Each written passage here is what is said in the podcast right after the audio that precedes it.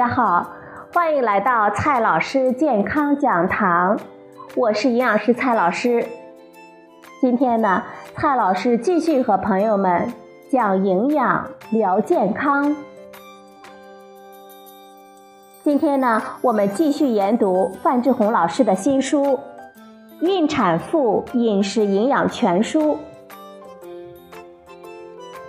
今天我们学习的内容是。慢慢减脂才有利于生育。无论男性还是女性，只要存在肥胖、胰岛素抵抗、高血脂、脂肪肝等情况，在备孕的时候呢，都应当积极的减肥，特别是降低体脂肪的含量，提高胰岛素的敏感性。对女性来说呢。有些朋友孕前只是超重，没有达到肥胖的状态，但是体脂肪含量已经过高，也应当积极的减肥增肌，改善身体的成分。要想改善身体的成分，纠正代谢紊乱的状态，最主要的方法就是健康减肥，包括调整饮食和增加运动两个方面。体脂肪就是我们身体以脂肪的形式所储存的能量。既然要减少身上的肥肉，当然就是要通过少吃东西来减少每天的能量了。通过增加运动来提升每天的能量消耗。所谓结缘开流，是能量呢处在一个入不敷出的状态。那么。我们身体就会把多余的体脂肪分解掉，用来弥补这个能量的缺口。这就好比说，如果每月的钱花的多，挣的少，就不得不把存款呢取出来用了。那么，是不是每天吃的食物越少越好，每天的能量缺口越大越好呢？绝对不是这样。我们人体是一台精密的生物机器，它每天是要靠能量来驱动的。在人类的进化过程的当中，经历过无数次的饥荒的时期，体验过忍饥挨饿的痛苦，在饿的连性命都难以保全的饥荒时期，我们的身体就会本能的暂时关闭生育的功能。很多女性问。为什么少吃东西就会造成经血减少、月经推迟，甚至是闭经的情况呢？我们暂不说下丘脑、垂体、性腺轴之类的复杂的内分泌的词汇，我们用简单的道理就能够解释这种情况了。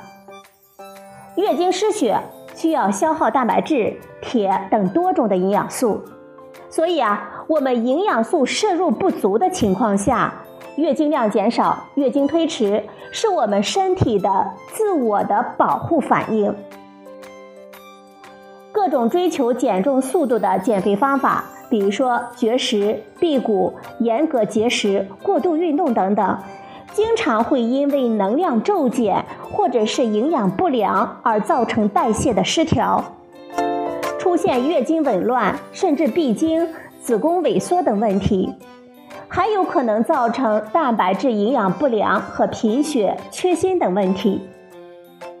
虽然很多肥胖的女性节食之后，体重仍然没有恢复到正常的状态，但是身体呢，一旦感知到能量和营养素摄入的大幅度削减，就会本能的认为饥荒来了，就可能会出现月经量的减少、延迟，甚至是暂时闭经的情况。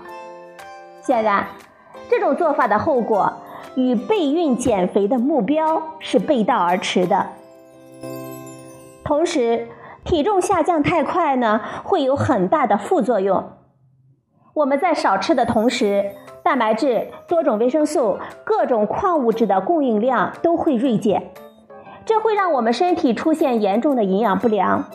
食物摄入少、脂肪分解快的情况下。我们身体的瘦素水平下降，饥饿素水平上升，我们人呢就会更加的贪恋食物。一旦控制不住，就很容易出现贪食暴食，很容易造成严重的反弹，最后呢得不偿失。有研究发现，长期饥饿者一旦正常进食，内脏脂肪增加的速度比正常人还要快。此后呢，更容易出现代谢紊乱的问题。在因节食导致停经之后，很多女性呢会发生心理恐慌，多处求医，同时呢服用大量的中西药物，这本身呢就有一定的风险。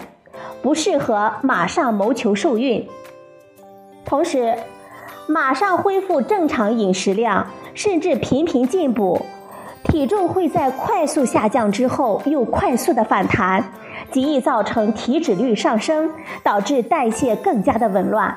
这种一错再错的做法，备孕者孰不可取？实际上，超重和肥胖的状态。往往并不意味着营养过剩，只是意味着营养素的比例失去平衡。很多女性在超重肥胖的同时，也存在贫血、缺锌、缺钙等问题，多种维生素的摄入量往往是严重不足的。如果贸然节食减肥，只会耗竭我们体内的营养素的储备，使微量营养素缺乏的情况更为严重。考虑到孕期的营养素需求高于我们日常的水平，在早孕期间又难以充分的补充营养，备孕期间需要补足营养素的供应，所以啊。需要减重的人群不宜大幅度削减能量，而应当维持充足的营养供应，以改变饮食习惯为主，在营养平衡食谱的基础上增加运动量，制造出能量的负平衡。也就是说，备孕者的减肥计划一定要做到慢慢减。而且一定要保证，除了加工食品和菜肴中的油脂、零食、点心、饮料里的糖、白米、白面等精白淀粉食物之外，蔬菜、水果、鱼肉、蛋奶、豆制品都不能少。比如说，一位女士的身高呢是一百六十五厘米，体重呢八十千克，体质指数为二十九点四，她属于肥胖的状态。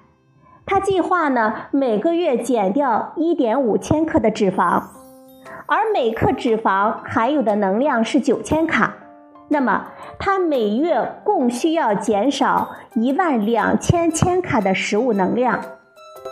我们把这些能量呢分配到三十天当中，每天需要减少四百千卡。我们可以增加四十分钟的快走或者是慢跑，大约呢可以消耗两百千卡的能量。戒掉零食饮料，能够减少五十到一百千卡的能量。然后呢，晚饭少吃四分之一的量，大约是一百五十千卡。一天四百千卡的能量负平衡的目标是非常容易实现的。这样呢，并不痛苦，而且无害健康。这位女士经过六个月的慢慢的减肥，能够减掉九千克的体重，减掉原来体重的百分之十一点二五。文献表明，减重百分之五到百分之十就可以有效的改善代谢紊乱的状态。如果她的饮食内容合理，运动效果比较好，那么这九千克几乎都是脂肪。而肌肉量却完全没有减少，这样虽然看起来减重的速度比较慢，但是半年过去，体型呢就会有非常大的变化。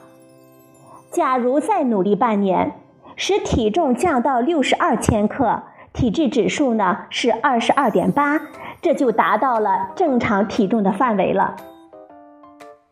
这样的减肥目标，虽然减重的速度比较慢。但是能够重点的降低体脂肪的含量，并有利于改善基础代谢率，逐渐使代谢呢向正常的方向回归。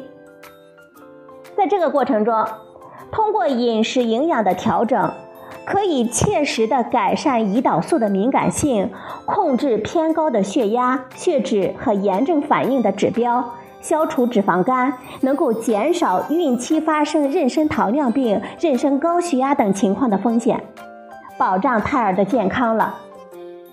同时，可以加强机体的营养储备，改善体能和活力，这有利于提高受孕的能力。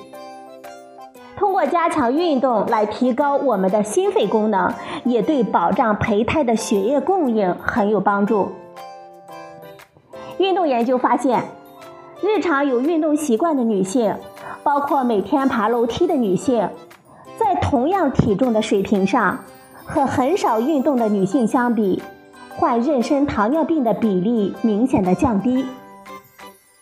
所以，如果备孕女性的肥胖状况比较严重，多项指标异常，建议呢先花一年的时间，好好的调整饮食生活习惯，健康减肥。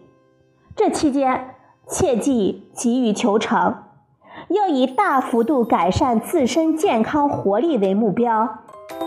在至少减去体重百分之十的重量，各项指标明显改善，体能呢大大的提高，心态变得平和健康的时候，我们再考虑怀孕的问题。好了，朋友们，今天我们学习的内容呢是慢慢减脂才有利于生育。今天的节目呢就到这里，谢谢您的收听，我们明天。再会。